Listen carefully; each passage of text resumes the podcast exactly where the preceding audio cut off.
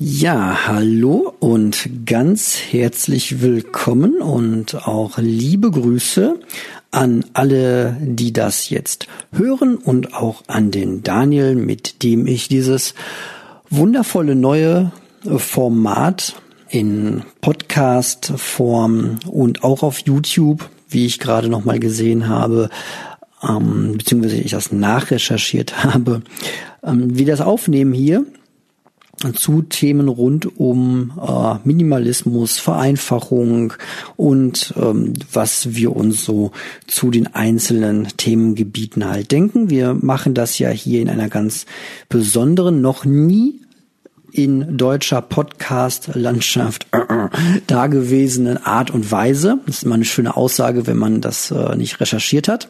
Also ich wüsste nicht, dass es ein solches Format schon mal irgendwo gegeben hätte. Und zwar machen wir das ja so, dass wir uns ein Thema heraussuchen aus dem Bereich Minimalismus und wir dann getrennt voneinander mal etwas dazu sagen und uns ähm, das dann gegenseitig zuschicken, uns das dann anhören und dann nochmal darauf äh, Stellung nehmen. Ja, ich habe gerade dann noch mal ganz kurz bei YouTube ähm, die erste Folge gesucht und auch ein bisschen die Kommentare runtergelesen und war sehr erstaunt, dass es da gar nicht die üblichen, so häufig genannten schlimmen YouTube-Kommentare gab. Und ja, darüber bin ich äh, sehr erfreut.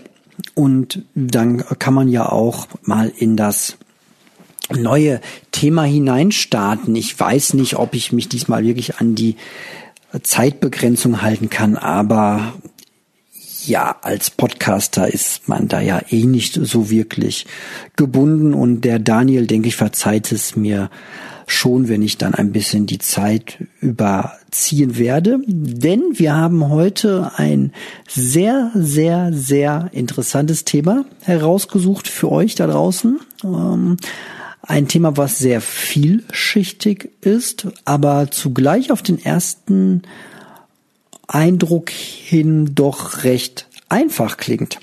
Hm. Was für ein Thema ist das? Es trägt die Überschrift emotionale Gegenstände. Ja. Jeder kennt das. Wenn er angefangen hat auszumisten, stößt man irgendwann auf diese ganz besondere Kategorie von Gegenständen, nämlich die, die einem irgendwie anders am Herzen liegen als alle anderen Gegenstände. Und das sind häufig Gegenstände, die man dann nicht ganz so einfach abgeben kann, die man häufig nochmal behält, auch über Jahre, über Jahrzehnte zum Teil behält und von denen man sich manchmal oder von denen viele Menschen sich dann gar nicht trennen können. Wobei man natürlich auch immer grundsätzlich die Frage stellen darf, muss man sich denn wirklich davon trennen, wenn einem die so am Herzen liegen? Ja, und um diese Gegenstände soll es heute gehen, beziehungsweise um emotionale Gegenstände allgemein. Und vorweg würde ich so ein paar Gegenstände vielleicht jetzt mal ähm, benennen, aber die auch eher schon wieder ausklammern. Denn in der Vorbereitung auf die Sendung, ja, sowas tue ich, ähm, habe ich mir gedacht, naja, alle emotionale Gegenstände sind ja dann alle Gegenstände, die irgendwelche Emotionen auslösen. Also vielleicht auch negative Emotionen oder traurige Emotionen. Ich kann mich da an einen Jugendfreund erinnern aus unserer damaligen Clique, der hatte eine Strähne seiner Ex seiner Ex-Freundin ähm, bei sich zu Hause in der äh, Schublade und diese Haarsträhne erinnerte ihn dann natürlich immer wieder nahezu täglich an die Beziehung, an die Liebe, die er mal hatte, die jetzt aber nicht mehr Realität und nicht mehr aktuell war.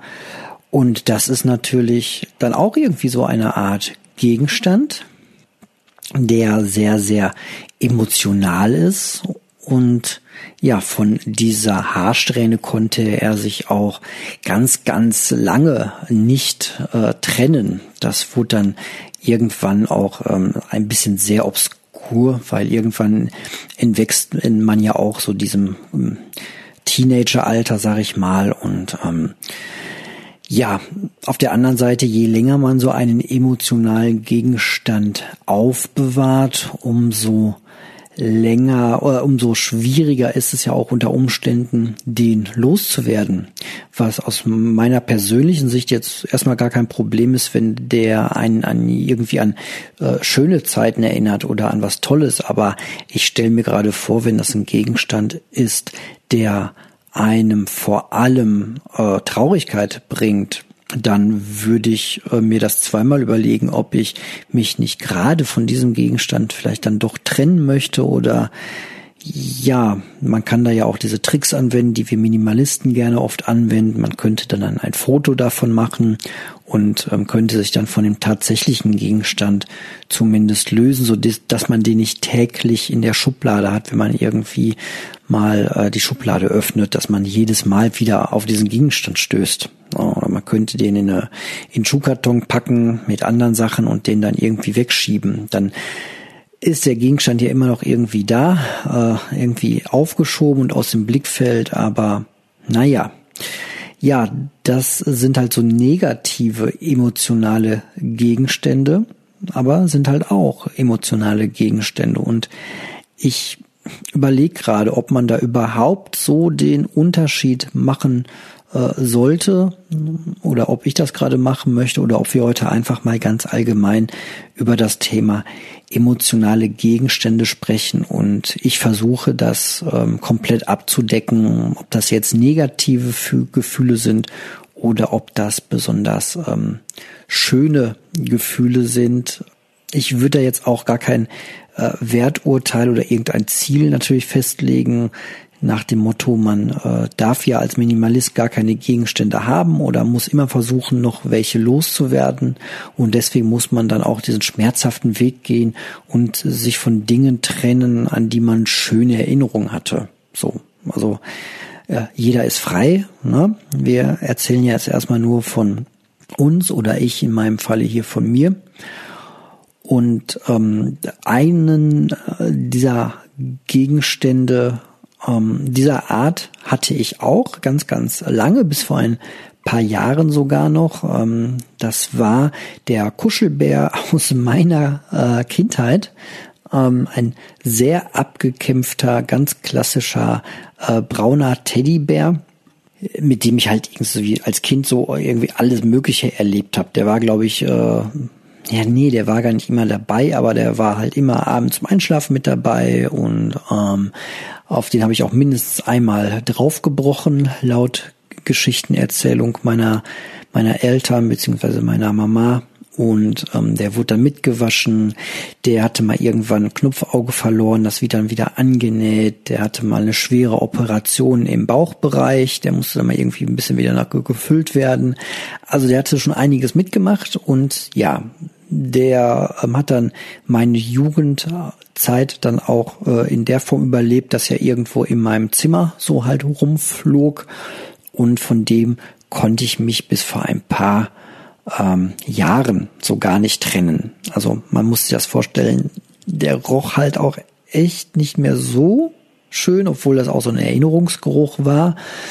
Aber ich habe mir dann auch wirklich irgendwann gesagt, dass, ähm, dass ich mich auch äh, so ein bisschen von dieser ganzen Geschichte dann trennen möchte, mich von, von Kindheit auch ein Stück weit dann äh, letztlich ganz trennen möchte, obwohl natürlich die Erinnerung, die ich an Teddy habe, immer noch irgendwie da ist. Und ja, der eine oder andere mag das jetzt irgendwie als äh, besonders herzlos empfinden. Aber für mich war dann halt irgendwann auch die Zeit da, äh, mich auch von diesem Gegenstand einfach zu lösen. Gibt genug Fotos von Teddy und ähm, ja, dann äh, war es auch gut damit. So ähm, und so hat halt jeder sein, seine eigenen emotionalen Gegenstände und ich glaube, man sollte halt nur vielleicht sich überlegen, wie viele Gegenstände man hat, so die einen auch so ein bisschen dann in der Vergangenheit ähm, einfach äh, halten, in Anführungsstrichen vielleicht gefangen halten. Denn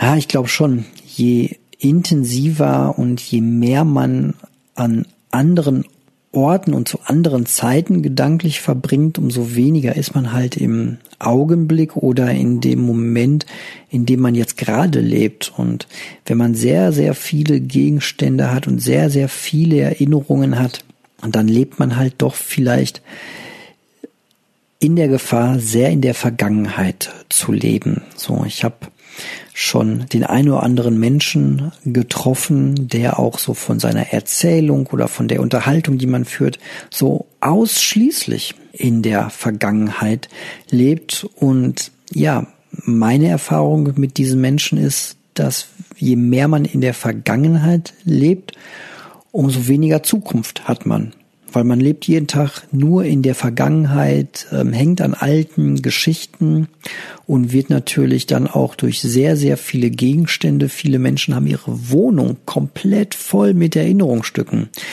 Das ist einfach ein sehr zweischneidiges äh, Schwert. Auf der einen Seite natürlich sehr, sehr schön, ähm, weil man dann und auch ein offenbar ein sehr reichhaltiges Leben geführt hat mit vielen Erlebnissen und daran erinnert man sich jetzt. Äh, man hat viele Fotos. Wir selbst haben ja auch hier in der Wohnung eine riesengroße Fotogalerie mit äh, Erinnerungsfotos von unseren äh, Kindern und Familienfotos und so weiter. Und das ist natürlich auch äh, wunderschön, aber man sollte in seinem Leben, finde ich, auch immer so bis zuletzt ähm, versuchen, den Blick so für die Zukunft aufrechtzuerhalten. Das klingt jetzt ein bisschen, ja, äh, vielleicht arrogant von jemand, für jemanden, der auch erst in Anführungsstrichen 37 ist. Also ich bin ja so, ja, hoffentlich ungefähr in der Mitte meines Lebens. Und ich habe auf der einen Seite relativ viel Vergangenheit, über die ich äh, nachdenken, in der ich schwelgen könnte, über die ich auch erzählen kann, das ja hier auch dem Podcast regelmäßig äh, tue. Und das ist ja auch ähm, sehr schön, diese Geschichten am Leben zu halten und weiter zu erzählen und ähm, Anekdoten zu erzählen und so weiter. Aber gleichzeitig sollte man auch immer den Blick haben, finde ich, für die Zukunft, die man noch hat, damit man nicht den Eindruck, und das ist so ein anderer psychologischer Moment, das wird der Daniel mir wahrscheinlich auch nochmal bestätigen können, unser Gehirn hat eine wunderschöne Funktion eingebaut, die so funktioniert, dass das Gehirn mit der Zeit die negativen Gefühle und auch die negativen Erinnerungen an unsere Vergangenheit verfärbt. Manches wird ausgeblendet und manches wird ähm, ja ein Stück weit auch romantisiert. Hm, Stichwort, früher war alles besser. Und ja, man lebt dann irgendwann in der Gefahr, dass man denkt, ähm, es kann nicht mehr so toll im Leben werden, wie, wie es mal war. Früher war einfach alles besser. Mein Leben war früher viel, viel besser. Kommt dann so der Gedanke hoch. Kennt vielleicht der eine oder andere von euch auch mal, wenn man äh, eine schwierige Zeit hat oder man hat so eine, eine hm, gewisse Phase im Leben, im Monat, äh, in der Woche, wo man so zurückblickt und denkt so, Mensch, früher und jetzt, äh, ne, was kommt noch alles? Es kann dann gar nicht so toll mehr werden und ich bin älter, ähm, werde kränker und ähm, der erste Zahn fällt raus, das Knie zwickt hier und früher hatte ich das alles nicht und so weiter. Und man äh, verdrängt halt das Gehirn verdrängt halt mit dieser wunderschönen Funktion all das, was halt früher auch mal nicht so äh, toll war. Und man verfärbt die Vergangenheit. Ich weiß zum Beispiel, dass ich während meiner, meiner Schulzeit schon gejobbt habe, hier in Witten bei einem großen Einzelhandelsladen hinter der Kasse gestanden habe und den Leuten die Tüten eingepackt habe und ich weiß noch sehr genau, dass ich ähm, da etwas hatte, was ich ähm, seitdem kaum wieder erlebt habe, denn ich hatte einen ganz, ganz üblen ähm, Chef.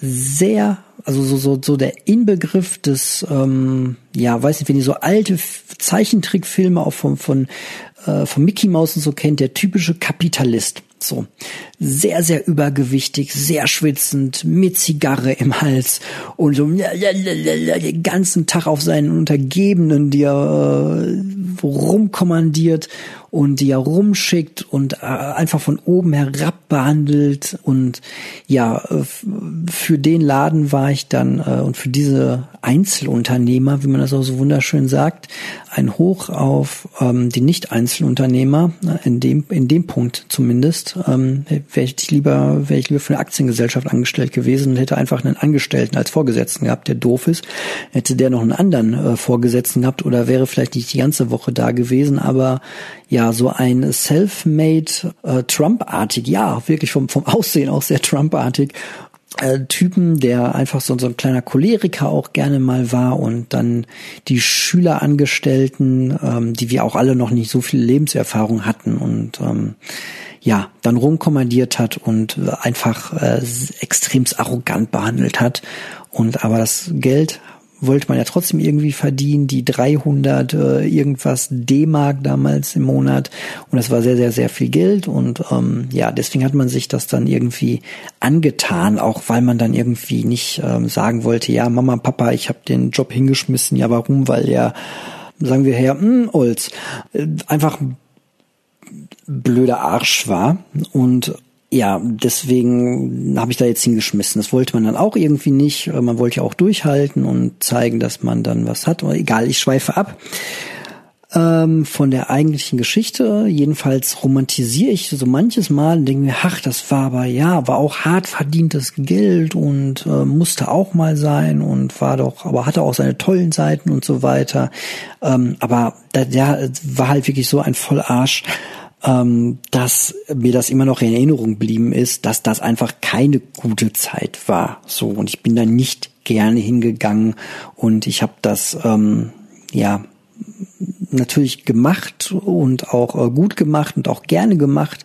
Und die Kunden waren auch nett und waren auch dankbar. Und das einzige Problem war eigentlich äh, der äh, Chef, der irgendwie überhaupt gar keine Ahnung von Motivation äh, hatte gut, wenn das, wenn die einzige Motivation darin besteht, nächstes äh, Jahr noch mehr Geld zu verdienen und ähm, noch mehr Leute rumschubsen zu können als vorher, dann hat man auch keine Ahnung von Motivation. So ist das halt im Leben, ne? Gut, ja, und ich bin sehr, sehr froh, dass ich aus dieser Zeit so gar keine Erinnerungsstücke äh, mehr habe, ähm, um mich gar nicht groß mehr an diese Zeit äh, erinnern zu müssen, obwohl ihr seht, egal welche Zeiten man so erlebt hat, man hat dann doch irgendwie an die wichtigsten Zeiten ähm, die Erinnerungen da. Ja, emotionale Gegenstände. Wie kann man die also loswerden, wenn man sie denn loswerden möchte, wenn man das eigentlich möchte, aber man merkt, es fällt einem so ein bisschen schwierig. Das wird ja viele dann auch von euch betreffen, die einfach die Sachen loswerden möchten. Ich würde immer den Tipp geben, aus den Augen, aus dem Sinn. Packt die Teile irgendwo in Kartons, in Tüten und verbannt sie irgendwo in den Keller, auf den Dachboden, sonst wohin. Klebt vielleicht einen Zettel drauf, so nach dem Motto, ähm, schreibt drauf, äh, das hier kannst du ungesehen wegschmeißen, wenn du eh nicht mehr weißt, was drin ist. Lass dich nicht überraschen, Haus weg, hast du, äh, hast du ein paar Teile weniger. So, und macht vorher vielleicht noch Fotos davon, dann habt ihr sie ähm, konserviert, diese Gegenstände, und könnt euch dann gezielt in Erinnerungen schwelgen, einmal im Jahr, so wie ich das vielleicht mache am Ende des Jahres, gucke ich mal ganz alte Fotos durch und dann kommen viele, viele Erinnerungen wieder hoch und ähm, ich brauche all diese Gegenstände nicht zu besitzen. Mm, das klappt bei mir sehr gut, weil ich ein Mensch bin, der sehr ähm, über die übers Bild äh, sich erinnert. Es gibt Menschen, die sind wahrscheinlich eher olfaktorisch aufgestellt, die brauchen die Gerüche, ein bisschen schwieriger, die müssen dann vielleicht ein Deo aus der Zeit aufbewahren oder irgendwie so, die erinnern sich dann besonders daran, wenn sie irgendwas Spezielles riechen. Bei mir ist das sehr visuell, ähm, ich kann mich vor allem visuell an Dinge erinnern, selbst wenn ich durch die Stadt mit dem Auto fahre, ähm, geht bei mir, gehen bei mir eher die Bilder der einzelnen Fahrtstrecken und ja, ein bisschen wie bei Google Earth, wenn man so durch die, durch die Straßen einer fremden Stadt klickt, so funktioniert mein Gehirn im, im Straßenverkehr, dass ich mir immer das nächste Bild eher merke und jetzt nicht weiß, wie die Straße heißt, auf der ich fahre. Ich bin auch ein schlimmer Straßenlegastheniker. Ich äh, kann mir Straßennamen leider sehr, sehr schlecht merken. Habe das immer mal vorgenommen, da mal dran zu gehen mit Eselsbrücken. Muss ich mal gucken. Anderes Thema. Ähm, ja, und wenn man so ein visueller Mensch ist, dann sollte man sich das gut mal überlegen, ob man das nicht macht und da einfach Fotos von macht, von den Gegenständen, von diesen hochemotionalen Gegenständen. Ja, grundsätzlich, ich finde das ähm, gut, dass äh, Gegenstände auch Emotionen bei einem auslösen. Man könnte ja sagen, so hoch äh, komische, komische Einstellungen, Gegenstände sollten doch eigentlich nur benutzt werden, sind doch nur Gebrauchsgegenstände und die sollten doch gar keine Emotionen in einem auslösen. Ähm, bin ich eigentlich eher anderer Meinung. Ich finde das sehr schön, wenn man zum einen sehr wenig Gegenstände hat, aber die Gegenstände, die man dann besitzt, dass die auch sehr positiv mit einem verknüpft sind. Und ich habe auch nichts dagegen, wenn Leute sagen, so ich mag mein Handy und ich habe da so eine auch eine gewisse emotionale Bindung dran. Das hilft einem vielleicht auch mal, das länger als zwei Jahre zu besitzen.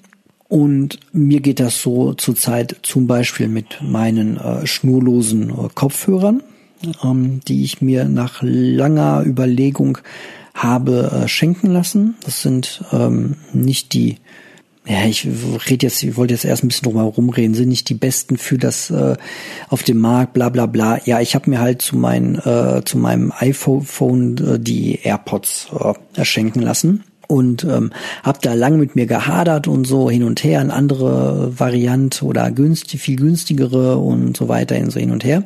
Und ich weiß natürlich nicht, ob ich mit anderen sehr viel günstigeren jetzt ähm, genauso happy gewesen wäre. Ich jedenfalls kann nur sagen, dass ich mit den Dingern jetzt sehr, sehr ähm, zufrieden bin, sehr glücklich bin und dass ich das ganze Handling sehr äh, mag und ähm, jeden Tag, wenn ich das äh, benutze, freue ich mich darüber und es ist ähm, eine schöne, positive Emotion, die ich da habe und nun bin ich auch jemand, der sehr, sehr viel Podcast hört beim Sport, gerne Musik hört, dann ist Schnurlos auch nochmal sehr schön.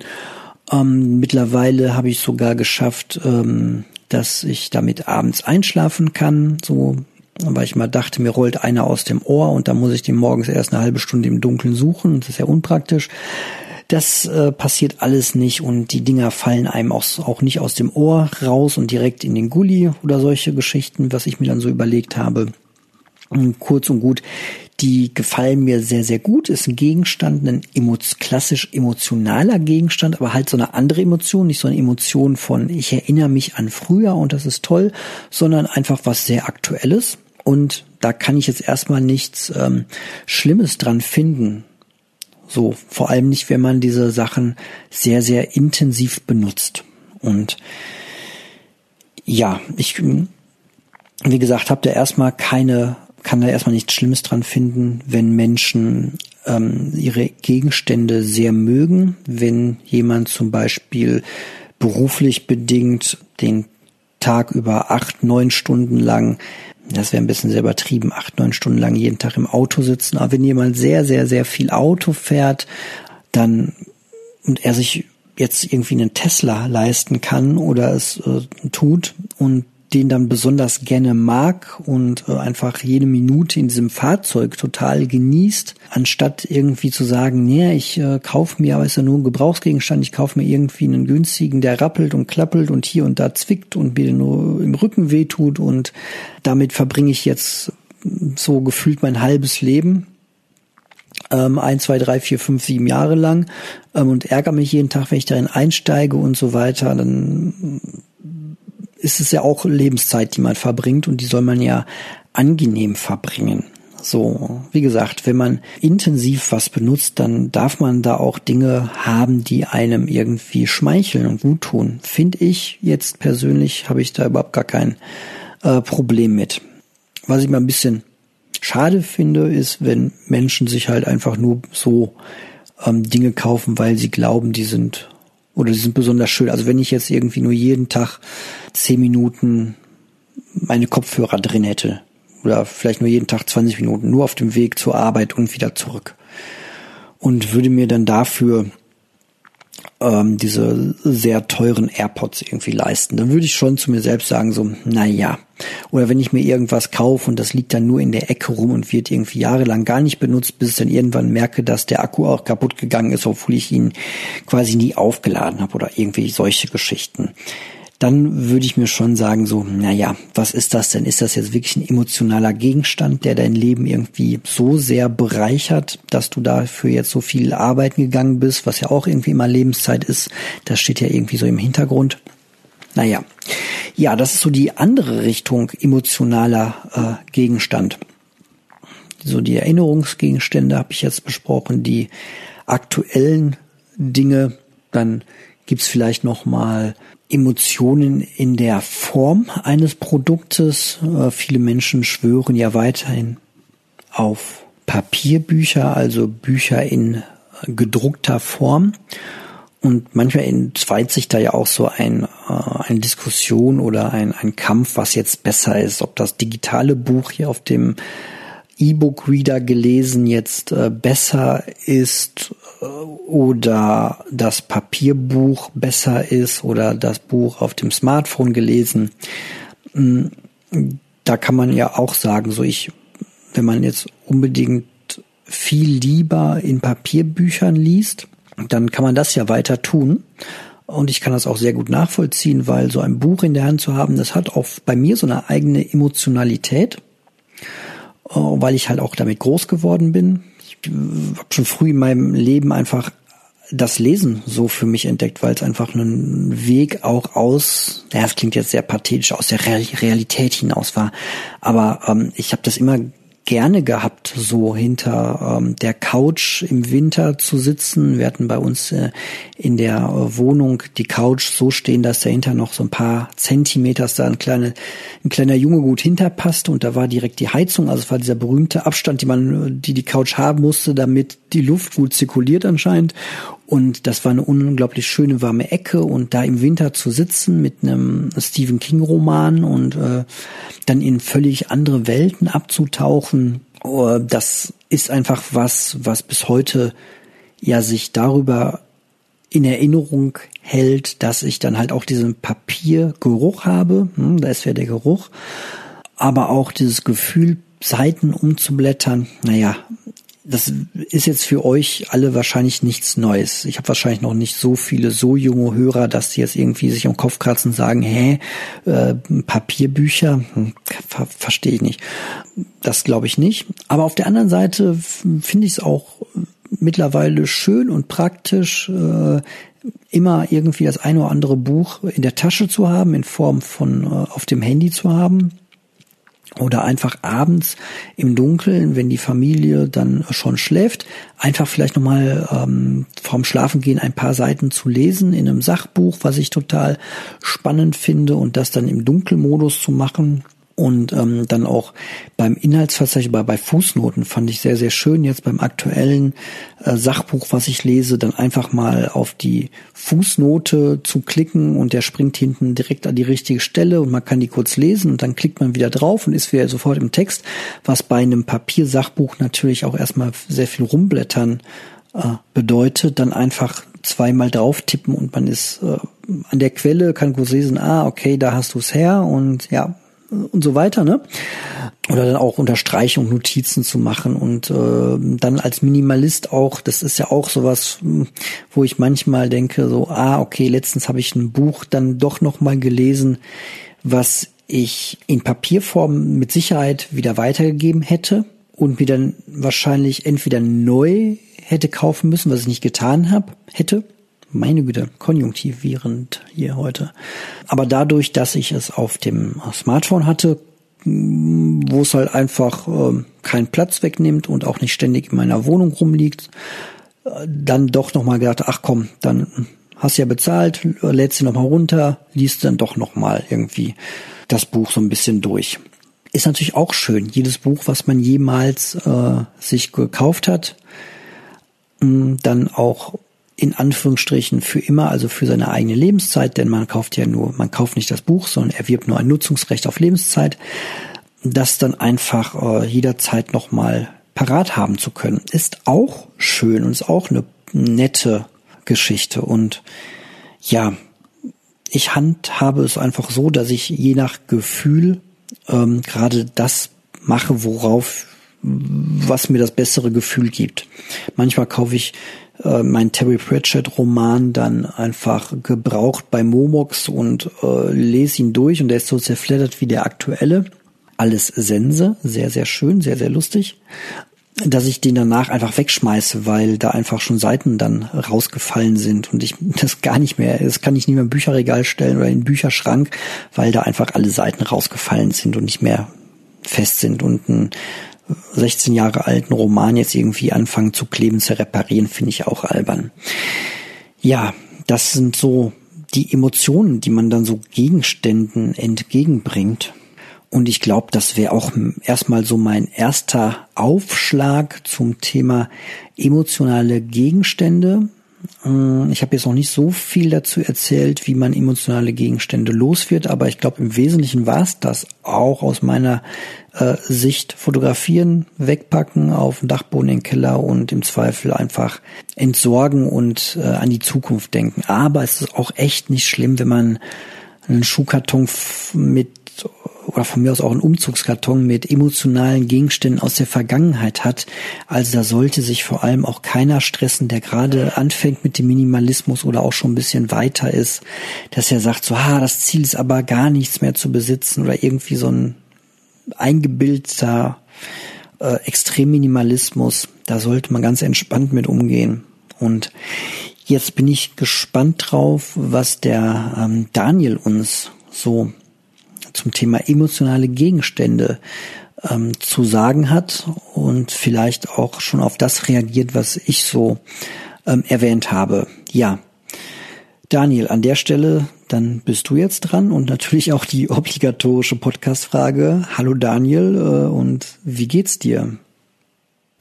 Ja, hallo auch von meiner Seite zu einer neuen Folge von Doppelt einfach. In diesem ersten Teil sprechen Marco und ich ja getrennt voneinander über ein Thema und wie ihr sicherlich schon mitbekommen habt, ist das Thema Erinnerungsstücke, was ja bei uns Minimalisten immer wieder aufkommt und immer wieder zu Diskussionen führt. Ich weiß, dass Marco da ein bisschen anders mit umgegangen ist. Zumindest meinte ich mich da zu erinnern äh, von seinen Podcast-Folgen. Ich höre ihn schon seit seinem ersten Podcast und da hat er natürlich auch immer mal wieder über dieses Thema gesprochen, so dass ich meine, ein bisschen zu wissen, wie er damit umgeht. Und ich glaube auch, dass ich so ein bisschen ja speziell und äh, alleine dastehe äh, als Minimalist, der doch noch, wie ich jetzt bei meinem Umzug erfahren habe, beziehungsweise gesehen habe, so ungefähr zwei Kisten, äh, kleinere Kisten wohlgemerkt, an Erinnerungsstücken habe. Ich weiß nicht, diese Sachen sind teilweise um die 20 Jahre alt, teilweise älter, teilweise ein bisschen jünger, wobei ich sagen muss, dass so ab 2004, 5 in Anführungszeichen mein Interesse ähm, an neuen Stücken irgendwie nachgelassen hat, an neuen, neuen Erinnerungsstücken. Und die meisten Sachen, die ich jetzt da äh, besitze, sind eben halt, äh, ja, ich sag mal noch aus dem letzten Jahrtausend, beziehungsweise so bis 2003, 4, 5 rum. Ja, ich habe da mal so grob drüber geguckt, was da noch so drin ist und äh, da findet sich eigentlich alles. Äh, von irgendwelchen Spice Girls Lutschern, die ich in Spanien äh, 1998 irgendwie gekauft habe, über äh, leere alte Getränkedosen von 18.02.2000, weiß ich noch ganz genau, äh, bis hin zu etlichen Kladden mit Briefen, die ich alle mal äh, vor bestimmt 15, 20 Jahren äh, einsortiert habe. Schön in Klarsichtfolien und die dann eben halt in entsprechenden Ordnern ja, gepackt. Was leider mit denen nicht ist, da wollte ich mich immer mal hinsetzen und diese ganzen auch ja nicht nur nach Personen sortieren, wie es jetzt immer sind, sondern innerhalb der Person auch noch nach der Reihenfolge. Das Problem ist da, dass sie eben halt da kein Datum meistens draufsteht und man muss dann aus dem Kontext schließen, was da immer passiert ist und das ist natürlich nicht mehr ganz so einfach jetzt 20 Jahre später.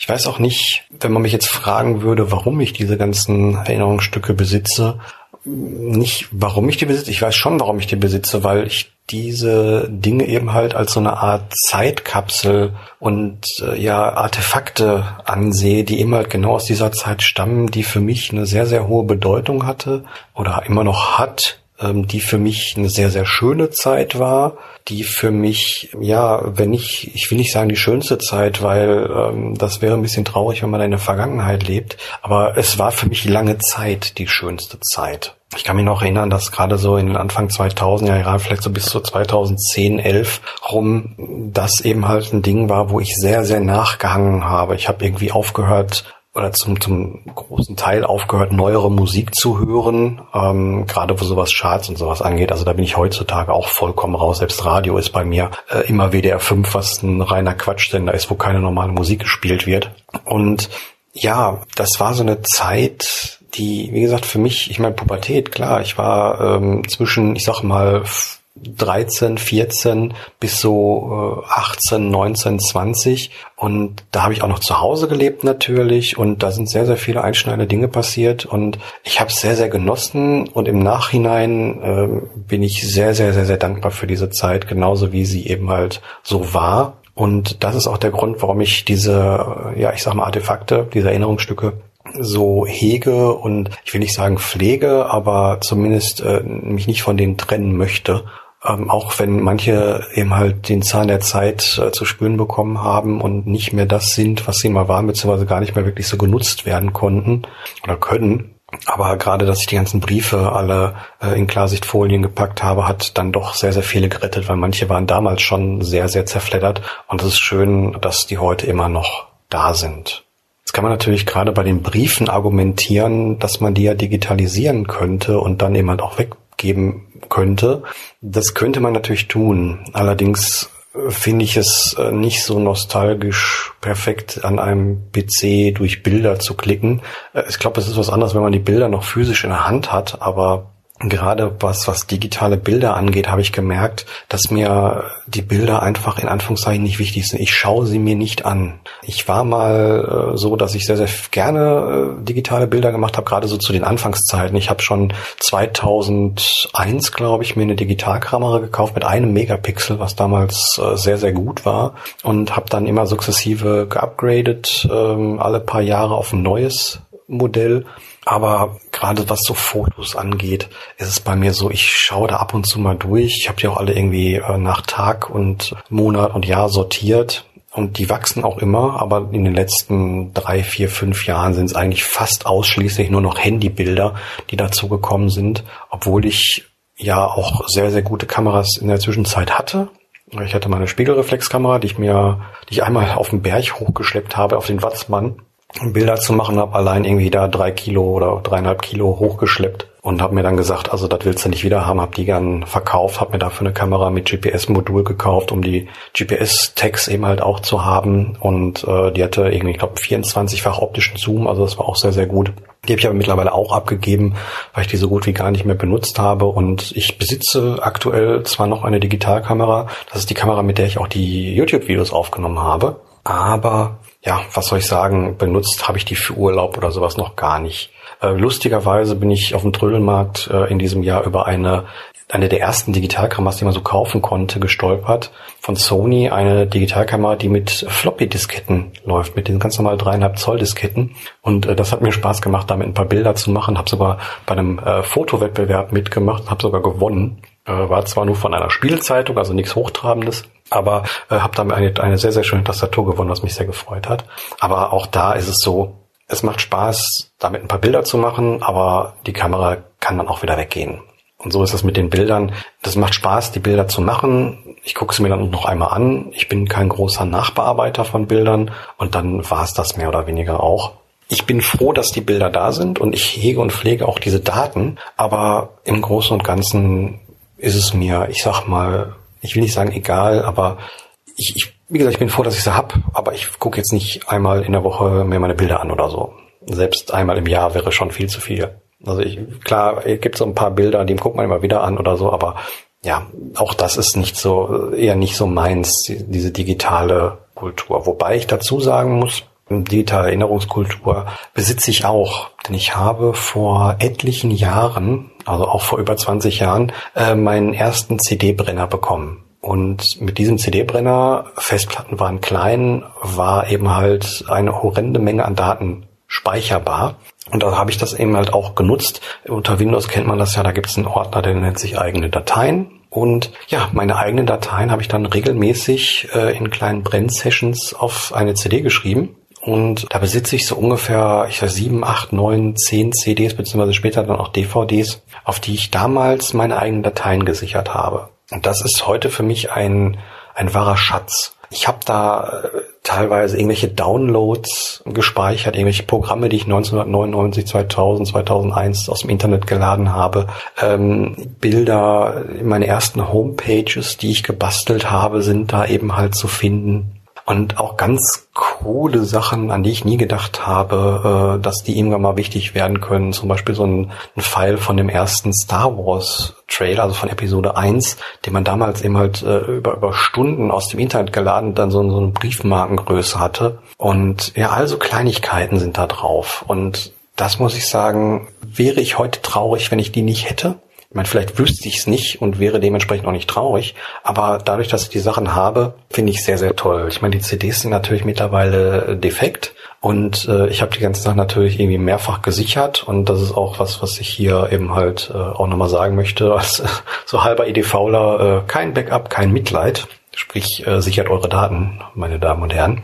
Ja, und ähm, das mache ich auch regelmäßig. Habe sogar ein Offsite-Backup, wo ich dann immer die Sachen, falls mir mal die Boot abbrennt, noch abgebe, weil ich da doch, doch sehr dran hänge an den Sachen. Deswegen habe ich auch mal Fotos gemacht von etlichen meiner Erinnerungsstücke.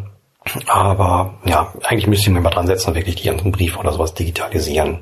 Ja, wie man merkt, ich bin jemand, dem diese Erinnerungsstücke sehr wichtig sind und der die gerne behält und auch kein Problem hat, dass ich die mal zwei von diesen Kisten besitze auf der anderen Seite muss ich natürlich noch so sagen, äh, in den letzten, ich sag mal, 10, 15 Jahren ist da auch nicht allzu viel dazu gekommen. Ich habe ähm, angefangen, ein, ja, so, so eine Art Collagen zu machen ähm, so mit Eintrittskarten und Bildchen und alles was, was mich bewegt. Da habe ich vor etlichen Jahren angefangen, indem ich so eine Pinnwand, äh, so eine, so eine Magnetpinnwand eben halt mal aufgehangen habe. Und da sammeln sich dann mit der Zeit irgendwelche äh, Sachen, die einem wichtig sind oder sowas dran oder die mir wichtig sind. Und ja, aus denen habe ich dann, äh, als ich mal ein schönes Poster bekommen habe, habe ich dann eine Collage gemacht. Mittlerweile habe ich wieder ein, eins von diesen Pinnwandteilen voll. Jetzt werde ich demnächst mal damit anfangen, die ganzen Sachen aufzukleben. Und das sind mehr oder weniger bis auf Kleinigkeiten Erinnerungsstücke, die irgendwie übergeblieben sind. Natürlich kommen mal Kleinigkeiten dazu, aber irgendwie ist in meiner Erinnerungskultur in den letzten Jahren nicht so vieles hinzugekommen, was eben halt so, ja, wie soll ich sagen, erinnerungswürdig oder so ist. Ich weiß nicht, ob das mit, womit das zusammenhängt, da müsste man vielleicht ein bisschen drüber nachdenken. Natürlich kam mal die, der ein oder andere Brief dazu oder eine Postkarte oder ja, irgendwelche äh, Kleinigkeiten, ob es jetzt irgendwie, ich, ich weiß, ich spinne rum, besitze ich nicht, aber eine Seife von, von irgendeinem Hotel oder irgendwie sowas halt, solche Kleinigkeiten.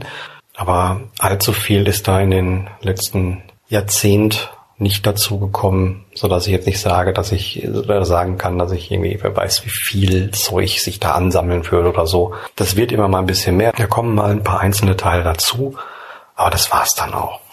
Ja, so viel dazu erstmal. Jetzt bin ich gespannt, was Marco dazu zu dem Thema gesagt hat und ja, dann melde ich mich später nochmal. Bis dahin. Ja, vielen Dank, Daniel. Und äh, an der Stelle bin ich dann auch nochmal äh, da und ja, er wieder nochmal kurz was zu dem oder ergänze was ähm, zu dem, was du gesagt hast, was, was mich da jetzt gerade so an mein Leben erinnert hat.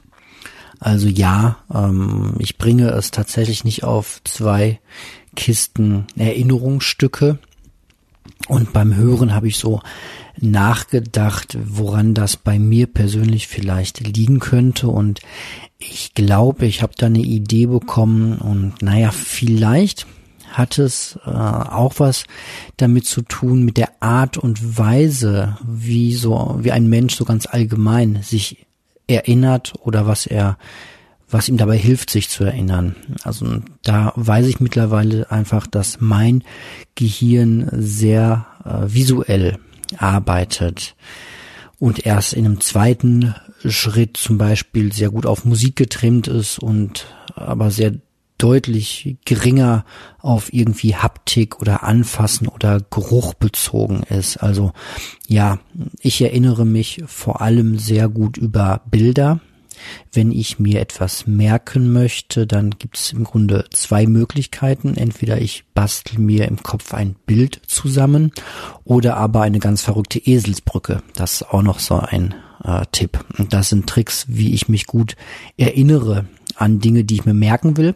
Aber wenn es darum geht, mich an ja Situationen zu erinnern, dann funktioniert das bei mir eigentlich immer über Bilder. Ich kann mir zum Beispiel unglaublich gut merken, ob ich schon ein Foto in meinem Leben überhaupt schon mal gesehen habe oder auch nur eine kleine Szene aus dem Film. Ganz oft ist es so, dass ich mit meiner Freundin dann irgendwie einen Film gucke oder mich dazu auf die Couch setze und äh, dann sage ich plötzlich, ja, nö, den, den Film kennen wir schon. Oder auch, ja, nee, den Beitrag aus der Radio, aus Radio, aus dem, aus dem, aus dem Fernsehen, diesen kleinen Minischnipsel, das kenne ich jetzt schon. Oder die, hier die RTL 2 Sendung, ja, ja, jetzt gleich kommt der und der um die Ecke und macht das. Und Freundin guckt immer so, ja, merkst du dir das alles? So, nee, mein Hirn arbeitet einfach sehr, sehr visuell. Also ich kann, glaube ich, mit 99,5 Prozent Sicherheit sagen, ob ich irgendein Bild äh, schon mal gesehen habe oder ob das neu ist. So, und daran mache ich einfach fest, dass ich sehr, sehr, ja, visuell geprägt bin. Und das ist dann vielleicht auch der Grund, warum ich sehr gut damit zurechtkomme, von Erinnerungsstücken ganz einfach Fotos zu machen.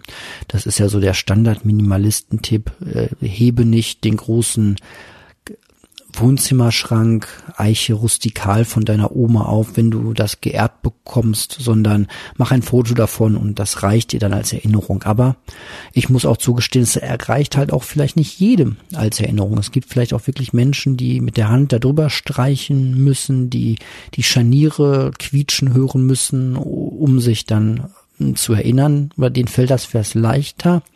Es ist ja bei dir nicht so, dass du große Möbelstücke als Erinnerungsstück hast, aber ähm, ich kann das gut verstehen, wenn man dann so zwei kleine Kisten an Erinnerungsstücken hat. Ähm, ja, das ist ja jetzt auch im Durchschnitt, also im Vergleich zu dem Durchschnitt, was so der Durchschnittsdeutsche so zu Hause an Krams rumliegen hat, äh, ist das ja auch mal vergleichsweise gar nichts. Und es geht ja auch beim Minimalismus, das muss ich ja immer wieder auch äh, betonen, um das darum, dass man halt die Dinge besitzt, die einem wichtig sind. Und wenn es äh, zwei oder drei oder vier äh, kleine Kisten mit Erinnerungsstücken sind, dann sei es so. Ne? Das ähm, ist ja auch, äh, auch eine ganz schöne Sache.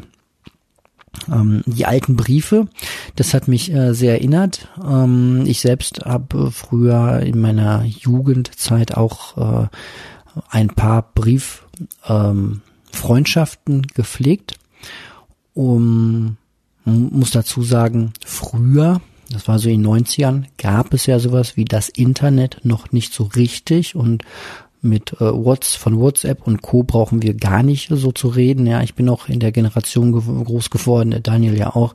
Wir haben 39 Pfennig für eine SMS gezahlt. So, und nichts mit äh, WhatsApp hin und her. Und dann war es aber auch ganz schön, sich Briefe zu schreiben. Man hat darauf gewartet, man hat die ausgepackt. Ich habe Briefe bekommen, die waren nochmal extra die Umschlag dekoriert, äh, beklebt und so weiter. Und das waren sehr, sehr schöne Sachen. Ich habe dann irgendwann den Fehler begangen, und habe die halt nicht in Klarsichtfolien gepackt, sondern habe die irgendwie in den Keller gepackt und die vergammelten dann irgendwann schon ganz ordentlich. Ich habe sie dann, glaube ich, damals im allerletzten Moment noch mit einem Uralt-Scanner irgendwie eingescannt bekommen, beziehungsweise in meiner Erinnerung gaukelt mir das vor, dass ich das getan habe. Aber heute auf meinen externen Festplatten ähm, gucke ich immer mal wieder nach, aber die sind einfach nicht mehr da. So, ich weiß nicht, ob ich irgendwann mal auch einen Kopierfehler vielleicht gemacht habe beim bei diesem externen Festplatten rumkopiererei. Da muss man halt auch höllisch aufpassen. Also alle Leute draußen, die ihr da seid und die Dinge digitalisieren wollen, um sich daran zu erinnern oder um die nicht zu verlieren, passt bloß auf, macht das ausgeschlafen, kontrolliert es zwei, dreimal. Gerade mit ähm, beim Kopieren ja, kann es passieren, dass irgendwie ein doofer technischer Fehler passiert und der verschiebt irgendwas, anstatt es zu kopieren. Und dann ist es raus aus dem Ordner und äh, so, also gibt da einfach auch äh, Fehleranfälligkeiten, wenn man, oder wir Menschen machen dann da vielleicht einfach auch mal einen Fehler und denken nicht nach und ähm, löschen vielleicht einen Papierkorb zu früh und ja, dann kann ganz schnell auch alles verloren sein. Deswegen hat der äh, Daniel absolut recht. Ne? Ähm, kein kein Backup, kein Mitleid, aber auch das Backuppen will gelernt sein und ich würde da jetzt auch heutzutage einen Tipp geben, sich vielleicht nicht voll und ganz auf irgendeinen Cloud-Anbieter zu verlassen. Wenn ich mir überlege, dass ich ganz viel, dass ich ein Terabyte äh, Lebenserinnerung in irgendeiner Cloud-Dienst hätte. Und dieser Cloud-Dienst schreibt mir irgendwann eines Tages eine E-Mail und sagt, upsi, Entschuldigung, äh, uns sind da mal äh, einige Daten oder alle Daten verloren gegangen, tut uns leid, ja, was macht man denn dann? Also heute ist das irgendwie unvorstellbar, dass das passiert, aber es ist ja nicht unmöglich. Deswegen setze ich persönlich immer auf meine zwei externen Festplatten, ähm, die sich an zwei verschiedenen Orten äh, befinden, wenn es mal brennt äh, oder sonst, wie ihr wisst, das habe ich schon ganz oft erzählt. Da gibt es einfach Möglichkeiten und ganz ehrlich, der die Preise für externen Speicher sind so lächerlich gering. Da kriegt man ein Terabyte, zwei, vier Terabyte für wirklich akzept akzeptable Preise, dann ja, muss man vielleicht, wenn man selbst wenn man jetzt zwei Terabyte hat, würde ich mal sagen, muss man so 200 bis 300 Euro investieren ähm, für zwei externe Festplatten. Ähm, aber dann ist man auf einer ganz sicheren Seite, also sehr kalkulierbar. Ja, mit den Fotos, das ist natürlich heutzutage so eine Sache. Ich sehe das ja in meinen Festplatten, dass die Ordner immer größer werden von Jahr zu Jahr mit den Fotosammlungen und Videosammlungen. Nun habe ich natürlich eine ganz gute Ausrede. Ich bin Papa von zwei Kindern und ich kann mir natürlich die Ausrede gönnen und sagen, dass ich ganz viele Fotos natürlich auch für mich mache, damit ich mich in ein paar Jahren noch dran erinnere, wie es war, als die Kleinen ganz klein waren und gerade laufen gelernt haben oder einfach schöne Momente so nochmal abgespeichert habe, ähm, die man ansonsten vergessen würde. Aber natürlich auch für meine Kinder, dass die irgendwann, wenn sie groß sind, dann, dass ich denen irgendwie die Platte rüberschieben kann und sagen, hier ist deine Kindheit, schau mal, so war das, ne? Äh, so schlimm war Papa gar nicht.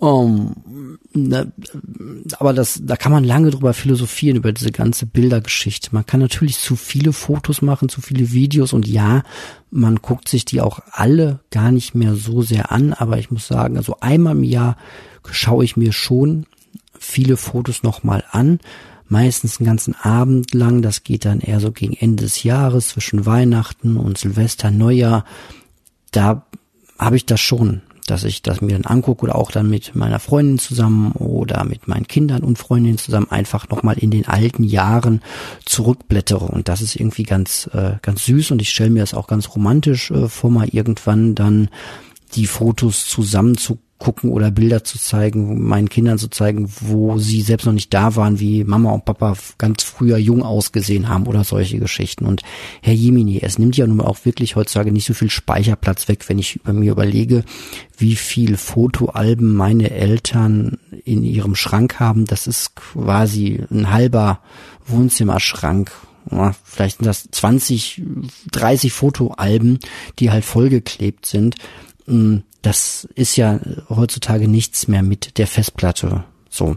Und ja, das sind von den Kosten ist es sehr überschaubar und äh, vom Platz sowieso und vom Gewicht. Und daher sehe ich das Argument, ähm, ja, man schaut sich die eh gar nicht mehr so oft an. Stimmt wahrscheinlich, aber finde ich da jetzt nicht so schwerwiegend und ähm, nicht so so schlimm. Ähm, nerviger ist es, wenn man halt ständig von allem immer Fotos und Videos macht. Ähm, das stört einem eher so im Hier und Jetzt. Das finde ich irgendwie schon eher problematischer.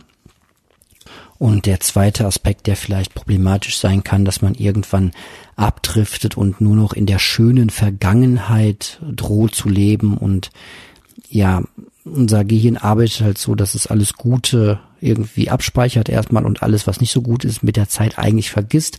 Und man läuft so ein bisschen die, Gefahr, dann die Vergangenheit äh, romant zu romantisieren und positiv zu verklären und zu sagen, ja, früher war ja immer alles besser und mein Leben heute ist im Vergleich dazu einfach irgendwie grau und trist und langweilig und doof und mm, ja, da passe ich bei mir persönlich halt auf, dass ich eher sage, ich lebe im jetzt hier, versuche hier und jetzt im Augenblick zu leben, ne, Achtsamkeit und mm, die ganze Chose und noch dazu einfach zuzusehen, dass mein Leben einfach jetzt immer noch jeden Tag ein bisschen besser und schöner und einfacher wird.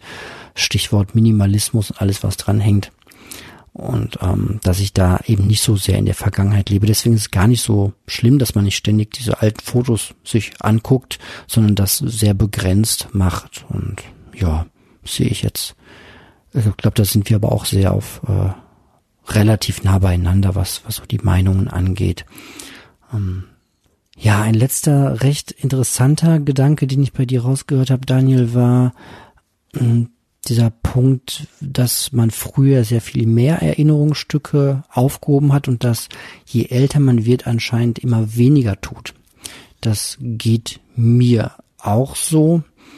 Und ich überlege gerade, woran das liegen könnte. Das äh, ist natürlich bei mir auch jetzt durch Familie bedingt auch einfach nochmal so ein äh, zeitlicher Faktor, dass man sagt, ähm, also ich, ja, Dinge aufheben hat jetzt eigentlich nichts mit Zeit zu tun. Ich habe gerade dran gedacht, dass ich früher ganz viel Tagebuch geschrieben habe und dazu heute auch einfach nicht mehr komme.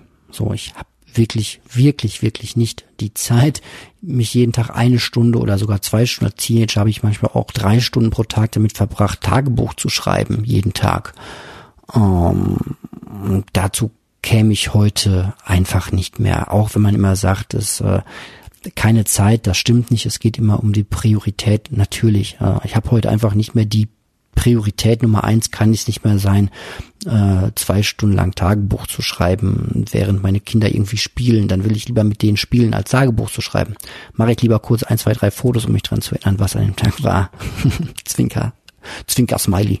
Ähm, ja, aber ich heb heute auch praktisch gar nichts mehr auf als Erinnerungsstück. So, das käme mir irgendwie überhaupt nicht in den Sinn. Aber da schließt sich auch der Kreis wieder. Ich würde dann eher ein Foto von irgendwas machen, um mich dann daran zu erinnern. Also irgendwie hebe ich dann auch noch Erinnerungsstücke auf. Oder wenn wir unsere Wohnung jetzt äh, renoviert haben, da mache ich natürlich vorher nochmal zwei, drei, vier, fünf, äh, hundert Fotos. Nein, mache ich ein Dutzend Fotos, wie die Wohnung vorher aussah und wie sie dann hinterher nach der Renovierung aussah. Das ist dann auch einfach ganz nett, irgendwann in zehn Jahren sich die alte Wohnung dann irgendwie nochmal anzugucken. So. Ähm, aber ja, warum hebt man nichts mehr auf? Die Frage bleibt eigentlich erstmal unbeantwortet. Vielleicht können unsere Hörer irgendwie da was zu sagen, die vielleicht auch noch mal einen Tacken älter sind als wir.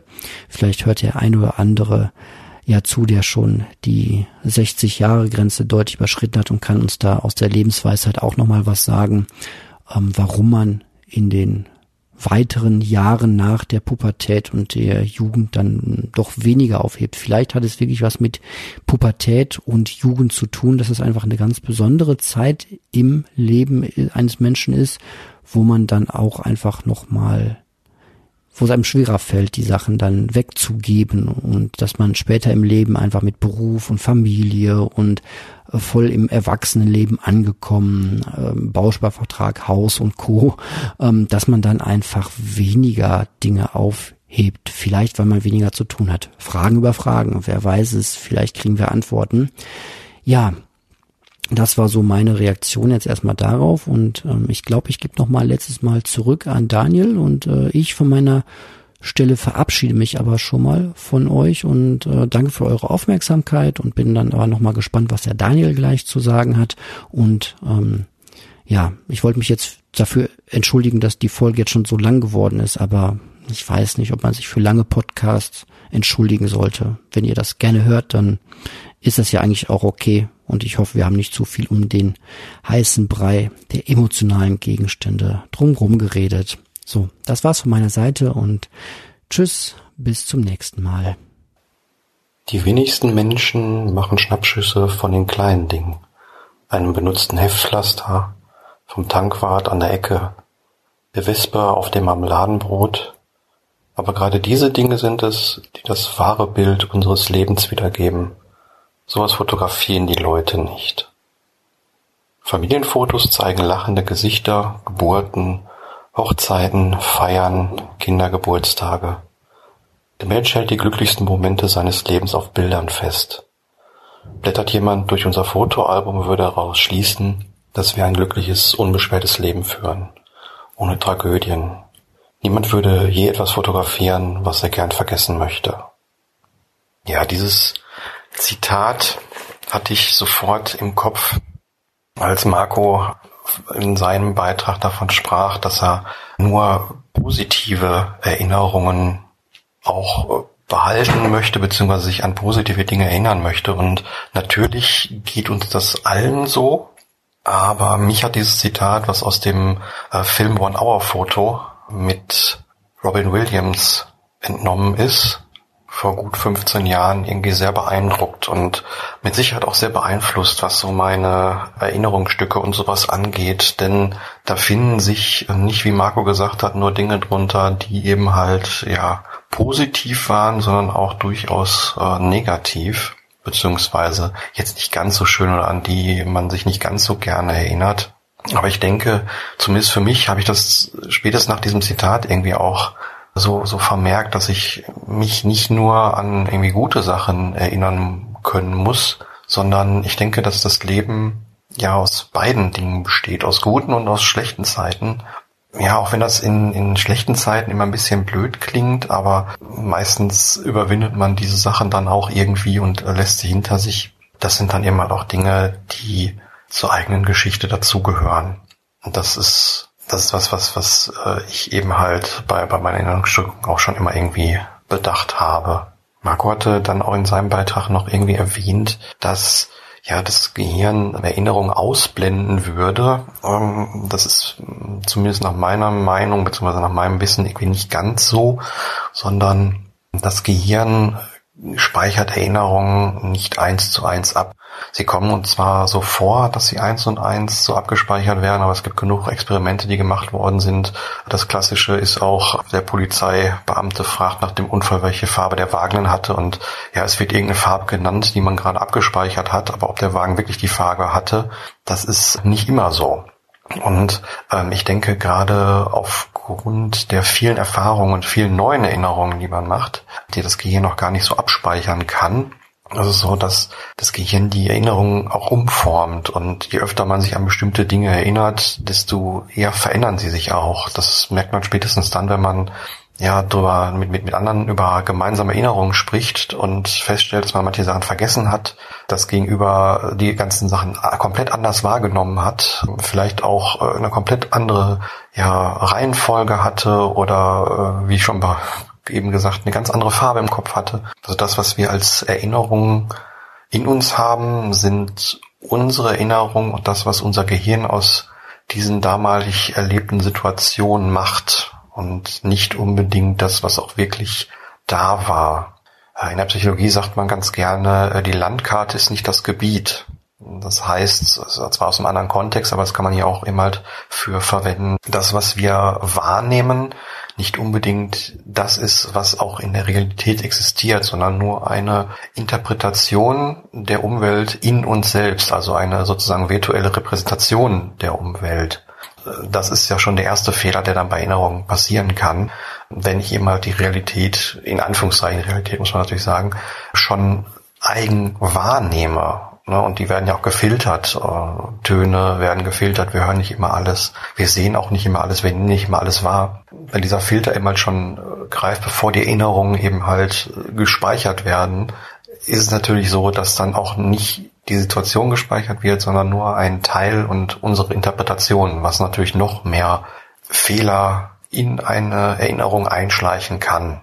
Ich denke, dass das auch der Grund ist, warum Fotos so als Erinnerungsstücke sehr beliebt sind. Fotos so in, vielleicht auch in den letzten Jahren oder auch schon in den letzten Jahrzehnten Videos. Ich meine, spätestens seitdem wir eine Kamera mit uns herumtragen, jeden Tag in Form unseres Telefons, ist es ja einfach relativ schnell, irgendwelche Schnappschüsse zu machen. Und ich benutze auch so gut wie keine normale Digitalkamera mehr. Mir reicht das, was ich eben halt in meiner Tasche habe. Ich auch eine relativ gute Kamera da drin. Also ein gutes Smartphone, wo eine gute Kamera drin ist. Und das ist auch schon ganz okay so. Und ich nutze diese Bilder, die ich mit dem Handy mache, die speichere ich auch alle weg, weil ich das so als eine Art ja, Lebensstrahl oder Zeitstrahl irgendwie aufhebe. Weil da sind jetzt nicht nur irgendwelche Bilder von schönen Bäumen oder Seen oder Kindern oder was auch immer, sondern da sind auch irgendwelche Zeitschriften, die ich irgendwie gefunden habe oder Bücher, die ich ebenfalls fotografiert habe, weil ich sie vielleicht irgendwann mal lesen will oder mich dran erinnern will. Da sind Zitate aus Büchern, die ich fotografiere. Da ist vielleicht auch mal ein Foto von meiner Katze dabei, wenn sie was Lustiges gemacht hat. Oder viele andere Dinge. Zum Beispiel auch die ganzen Bilder, die ich mal irgendwie bei Ebay eingestellt habe, die habe ich auch eben halt da noch. Zumindest Teile davon. Und da sammelt sich dann eben halt relativ viel, ja. Ist die Frage, ob man das machen muss. Ähm, ich habe ja schon im ersten Beitrag gesagt, dass ich da relativ, ja, gerne Sachen zurücklege, um mich irgendwann mal äh, dran zu erinnern. Und dadurch, dass die Speichermedien ja heute in dem Sinne nicht mehr viel kosten, der Speicherplatz nicht mehr viel kostet, ist es auch nicht so problematisch, die Sachen aufzuheben. Bei physischen Dingen habe ich ja im ersten Teil schon gesagt, sieht es ein bisschen anders aus. Da habe ich jetzt nicht wirklich viel mehr als eine Kiste und das habe ich jetzt auch bei meinem Umzug gesehen, dass da nicht sonderlich viel drin ist, beziehungsweise dass es so um die eine Kiste ist. Aber ich habe, wie gesagt, auch mal Fotos gemacht, das was Marco sagte, nur irgendwie ist es nicht das für mich. Also ich mag diese, wie ich auch im ersten Teil schon gesagt habe, diese Zeitartefakte zu besitzen. Und äh, wo Marco die Teddybären und sowas angesprochen hat, die besitze ich auch alle noch. Den letzten habe ich sogar vor ungefähr oder vor ziemlich genau 20 Jahren bekommen. Den habe ich in meiner Schulzeit bekommen, da war ich 16 oder 15 oder 14, irgendwie sowas. Äh, weil ich da im Krankenhaus war, das habe ich von, von Mitschülern oder Schülerinnen geschenkt bekommen. Das war auch, ist auch noch so ein Teil, was immer damit reinfällt. Und die möchte ich auch nicht abgeben und meine stinken auch nicht. Ich weiß nicht, was damit passiert ist, aber ich kann mir auch nicht vorstellen, dass ich es abgeben werde. Und das führt mich zu einem anderen Gedanken, jemand, ob man diese Sachen überhaupt weggeben muss. Dann klar, wenn sie einen belasten, wenn man davon zu viel hat oder so, oder sich vielleicht auch, wie Marco sagte, an sich bestimmte Dinge nicht erinnern möchte, dann okay, kann man so weggeben, aus den Augen, aus dem Sinn sozusagen.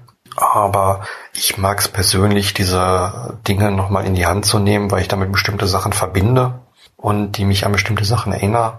Ich habe aber auch schon den umgekehrten Fall, dass ich vergessen habe, woran ich mich erinnern soll. Ich hatte nämlich mal am Großglockner mir Steine mitgenommen. Drei Stück, die man so äh, im, im, im Tibet-Style so übereinander stapelnd konnte oder kann. Die habe ich auch im Wohnzimmer stehen und habe ich irgendwann nochmal einen Stein mitgenommen, der noch kleiner ist, den ich oben drauf gesetzt habe. Und ich weiß nicht mehr, wofür dieser Stein war, wo ich den her habe. also irgendwie, man kann auch Erinnerungen vergessen und Erinnerungsstücke nicht mehr damit äh, ja, verbinden, beziehungsweise vergessen, woran man sich erinnern möchte. Das passiert auch.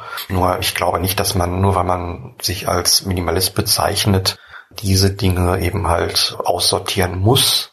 Was, was gewinnt man dadurch? Ne? Ich habe jetzt beim Umzug eine Kiste mehr schleppen müssen da passiert jetzt auch nichts mit. Ich werde die Sachen jetzt nochmal in vielleicht einen größeren Plastik, in eine größere Plastikkiste stecken. Da werde ich vielleicht nochmal 10 Euro für eine Plastikkiste oder sowas ausgeben, wenn ich die nicht gebraucht bekomme. Und dann ist aber auch gut. So, da sind die geschützt drin, da passiert nichts. Das ist mir dann auch wert. Aber ich kann natürlich auch jeden verstehen, der sagt, okay, die Zeiten sind vorbei, ich gehe jetzt einen Schritt weiter und dann brauche ich die Sachen nicht mehr.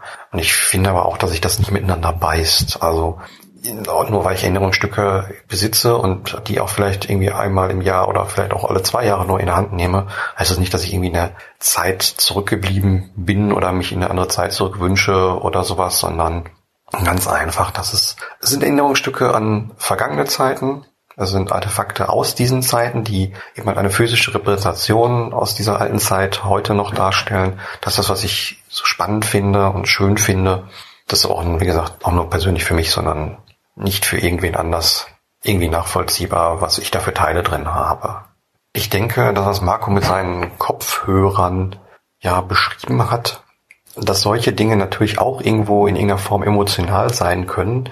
Alte Handys zum Beispiel, weil man sie irgendwie jeden Tag in der Hand hatte oder so wie ich noch ein ziemlich altes Handy besitze, wo noch Textnachrichten aus dieser Zeit drauf sind. Deswegen kann gerade diese Technik, die wir extrem lange benutzt haben, auch gewisse Erinnerungen hervorrufen wieder. Was jetzt aber nicht heißt, dass man, dass ich es irgendwie gut heißen würde, seinen alten Röhrenfernseher zu behalten, ähm, nur weil man dann den damals jemand oft benutzt hat. Ich habe natürlich auch noch solche Gegenstände, die gibt, die, die funktionieren auch noch. Ich denke da zum Beispiel an meine erste Playstation, die ich damals mir nach meiner Konfirmation, ich glaube 96 war es oder 97, 97 glaube ich, äh, gekauft habe von meinem Konfirmationsgeld. Die ist für mich ein Erinnerungsstück, was ich aber auch noch benutze. Ich habe da vor weiß ich, vor einem halben Jahr oder so mal wieder zwei, drei Spiele auch durchgespielt sogar. Nicht, weil die Spiele irgendwie mich an irgendwas erinnert haben, sondern weil ich immer die ganze Serie nochmal spielen wollte. Und das war auch eine schöne Sache. Das ist vielleicht auch noch ein Punkt, den man anmerken kann, dass eben halt auch äh, immaterielle Dinge, also wie zum Beispiel Spiele oder Filme, nicht in ihrer physischen Repräsentation, sondern in dem Inhalt, genauso wie Inhalt von Büchern, Erinnerungen triggern können. Dazu muss ich das Buch nicht in physischer Form besitzen, die besitze ich aber weniger wegen dem Inhalt, sondern mehr, weil ich zum Beispiel dieses Buch in der Schule gelesen habe. Also genau dieses eine Buch. Und da ist mir sowohl der Inhalt als auch das Buch wichtig. Ich weiß nicht, ob ich es äh, angesprochen hatte, aber was natürlich auch noch Erinnerungen sein können oder Erinnerungen triggern können, sind bestimmte Orte. Das merke ich jetzt, wo ich in eine Gegend gezogen bin, wo ich absolut keine Erinnerung dran verbinde, beziehungsweise doch gar nicht war. Ich war zum Beispiel irgendwann mal mit einer Freundin hier am äh, Phoenixsee, wo ich jetzt wohne, vor ein, drei, vier Jahren. Und jetzt wohne ich hier. Das ist natürlich eine Erinnerung, die ich an diesen Phoenixsee dann habe. Aber die ganze Gegend hier und alles, was ich hier eben halt habe und, und äh, was, was mich hier umgibt, das äh, verbinde ich mit nichts im Vergleich dazu, wo ich vorher gewohnt habe. Da war jede Ecke mehr oder weniger mit irgendeiner Erinnerung belegt. Und das kann schön sein. Das ist auch oft schön. Das kann aber auch in doofen Momenten nicht so schön sein, weil man vielleicht an andere Dinge erinnert wird, zumindest wenn man sich daran erinnern möchte. Aber man verbindet, wie gesagt, mit bestimmten Orten natürlich auch Erinnerungen. Da hat man jetzt, glaube ich, nicht das Problem, dass man die irgendwie konservieren muss oder wegpacken muss kann, vor allen Dingen. Was aber so ist, und das habe ich schon öfter festgestellt, dass sich natürlich die Umgebungen verändern. Und da habe ich von ein paar Sachen, zum Beispiel auch Fotos, wie es damals war. Auch wenn ich heute beispielsweise auf meinem alten Schulhof in der Ecke stehe, wo ich immer gestanden habe, hinter so einem Baum, dann ist es noch irgendwie das, das Gefühl von damals. Aber die Umgebung hat sich geändert. Und das ist irgendwie eine komische Erfahrung, die man dann macht, dass natürlich die Orte sich verändern und die Erinnerung eine ganz andere ist. Das ist auf eine Art schön, dass man merkt, dass alles im Fluss ist. Es ist auf eine Art traurig, dass man merkt, dass die Zeiten vorbei sind. Aber so, dadurch, dass ich jetzt zum Beispiel umgezogen bin, da stehen ja auch neue Orte. Es entstehen auch neue Erinnerungen immer wieder. Vielleicht waren die in der früheren Zeit größer. Vielleicht ist das, wenn man Kinder hat oder Kinder bekommt, dass dann ganz viele Erinnerungen in relativ kurzer Zeit entstehen das kann ich jetzt so nicht nachvollziehen, das weiß Marco vielleicht da eher. Aber wie gesagt, Erinnerungen entstehen, zumindest wenn man normal lebt und sich nicht irgendwie nur in seiner Wohnung verkriecht, immer weiter. Das ist auch was Schönes. Und das ist vielleicht auch so der, der Abschluss von meinem Teil eben halt hier, dass es immer neue Erinnerungen geben wird. Und wenn wir dann da von den neuen Erinnerungen einen Teil behalten, was uns dran nährt, ist es, glaube ich, nicht verkehrt. Zumindest macht's unser Leben nicht viel schwerer, weil das ist ja das, was wir als Minimalisten erreichen möchten, dass wir ein einfaches Leben haben und mich belastet meine Kiste unten im Keller absolut gar nicht mit meinen Erinnerungsstücken. Ja. Dann höre ich den Sack zu und sag bis zum nächsten Mal. Ciao. Das war eine neue Folge von Doppelt einfach zum Thema emotionale Gegenstände. Daniel findet ihr über schlichtheit.com und mich über E-Mail an emi2006.tutanota.de oder über Instagram at marco-ein-minimalist. Die Daten findet ihr natürlich auch in den Show Notes. Wir danken für eure Aufmerksamkeit.